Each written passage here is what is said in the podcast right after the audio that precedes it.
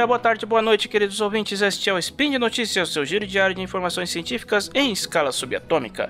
Eu sou Ronaldo Gogoni e hoje, terça-feira, dia 16 Borean de 2023, no calendário fake, ou dia 14 de fevereiro de 2023 no calendário que vale. Hoje, dia dos namorados, olha só que maravilha, pelo menos o dia dos namorados que realmente vale.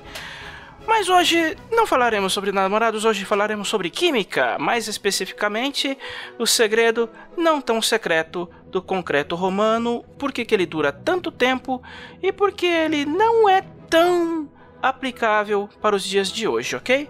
Então vamos nessa, tudo aqui é muito rápido, sobe a vinheta. Speed Notícias.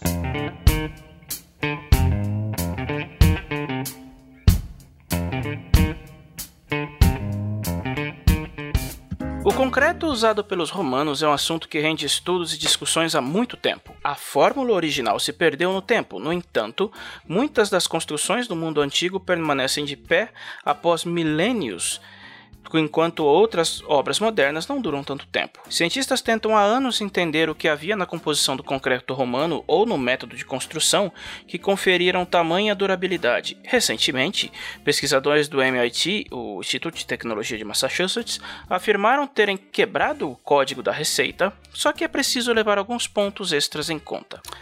Pesquisas em torno do porquê a argamassa romana é tão resistente, estando estruturas como o domo do Panteão, que, do, o domo do Panteão, que não usa nenhum tipo de reforço moderno, em que está de pé até hoje, se acumulam ao longo do tempo, sem que ninguém tenha chegado a uma resposta concreta. O que se sabe é que os romanos usavam materi materiais pozolânicos, oriundos de piroclastos minerados na região de Nápoles.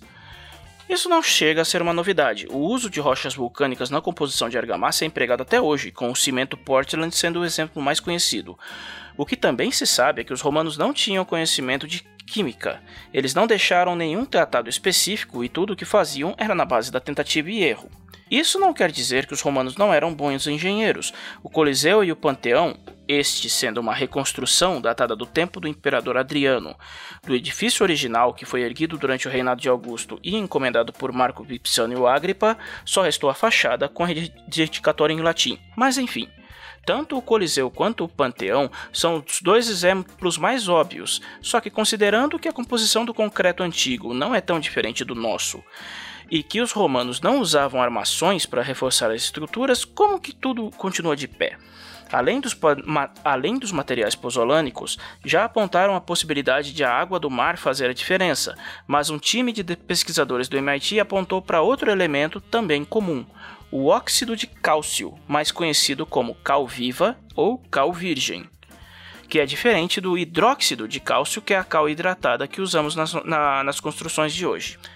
Segundo o Dr. Admir Masik, físico-químico do MIT e um dos autores do estudo, de um estudo recente, análises da estrutura mostraram que o concreto romano apresentava fragmentos, chamados clastos, de cal, atribuído no passado à má qualidade da matéria-prima em um, no que, num suposto processo porco de mistura, o Dr. Massic nunca engoliu tal afirmação, se baseando no pressuposto de que a fórmula era basicamente a mesma usada em várias construções espalhadas pelo Império Romano. Logo, haveria um esforço para manter essas obras de acordo com um tipo de controle de qualidade. Análises do material mostraram que os clastos de cal se formam em temperaturas altíssimas, e nós sabemos que a reação entre cal viva e água é violenta, gerando gases tóxicos, tanto que a cal viva já foi usada como arma, inclusive no Brasil. Busque, depois pesquisem sobre a tragédia do Brigue Palhaço, é um, um capítulo terrível da história da independência do país. E mais importante, a mistura entre cal viva e água também gera uma quantidade significativa de calor, impedindo que, ele se, impedindo que, o cal, que a cal se dissolva por completo, daí formando os cristais. A bem da verdade, o concreto romano não é completamente curado, pois a água não evapora por completo. e este seria um dos motivos da resistência do concreto romano.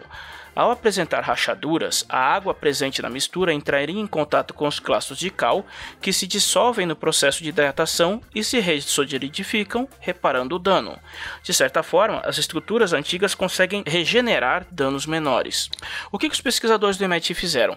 Eles realizaram experimentos recriando uma, a fórmula romana usando cal viva e comparando com um controle baseado nas técnicas modernas de, de fazer concreto. Ambas foram danificadas e expostas a um fluxo, um fio de água. Só que, tendo passado 30 dias, a amostra de concreto romano não deixava mais a água passar, pois a rachadura simplesmente não estava mais lá. Ela havia sido preenchida com calcita, o material resultante da reação química da água passando pelos clastos de cal viva. O MIT assegurou patente do método e, segundo o Dr. Massic, uma companhia, uma companhia começará a comercializar um novo tipo de concreto baseado no processo romano até o fim de 2023. Este agora é o momento onde a gente vem com a pegadinha. Embora o concreto romano demonstre ter maior durabilidade, é preciso considerar alguns fatores que não se traduzem tão bem nos tempos modernos. Estruturas como o Panteão e o Coliseu consumiram quantidades exorbitantes de materiais, de novo, por serem erguidos com concreto não reforçado. Sem estruturas como vigas e vergalhões de metal, ele se mantém de pé principalmente pelo enorme peso, o que exige mais material, logo, o que aumenta o custo. Como hoje dispomos de técnicas que, que reduzem o consumo de material nas construções, no, no caso da própria estrutura reforçada, seria possível empregar o concreto romano até pelo suposto fator ecológico, com estruturas capazes de regenerar danos, diminuindo custos com reparos e reformas, se não fosse o tempo. Como o concreto romano não é completamente curado, ele demora mais para secar. Estudos anteriores já apontavam que estruturas levam em média 180 dias para firmarem, o que é inviável do ponto de vista de cronogramas e metas a serem atendidas. As obras da antiguidade, como o Fórum e o Mercado de Trajano, onde o concreto foi revestido por tijolos, aquedutos e sistemas de esgoto romanos usados até hoje, tempo e custo eram facilmente contornáveis, pois as obras romanas eram feitas para durar séculos, o que não se pode dizer das construções comerciais de hoje. Por outro lado, o desperdício de material ali foi colossal e não dá para jogar fora dois mil anos de conhecimentos acumulados em engenharia, física, química e ciência de materiais com o argumento de antigamente era melhor, porque na maioria das vezes não era.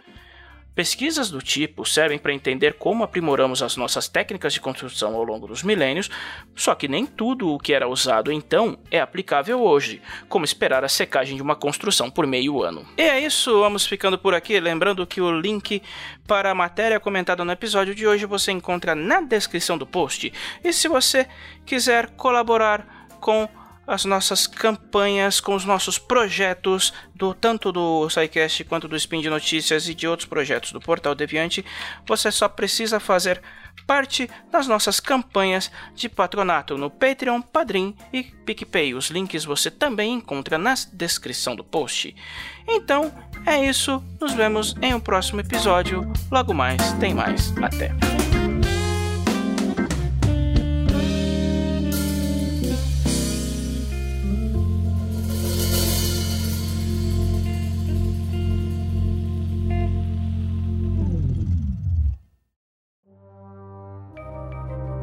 Este programa foi produzido por Mentes Deviantes. deviante.com.br.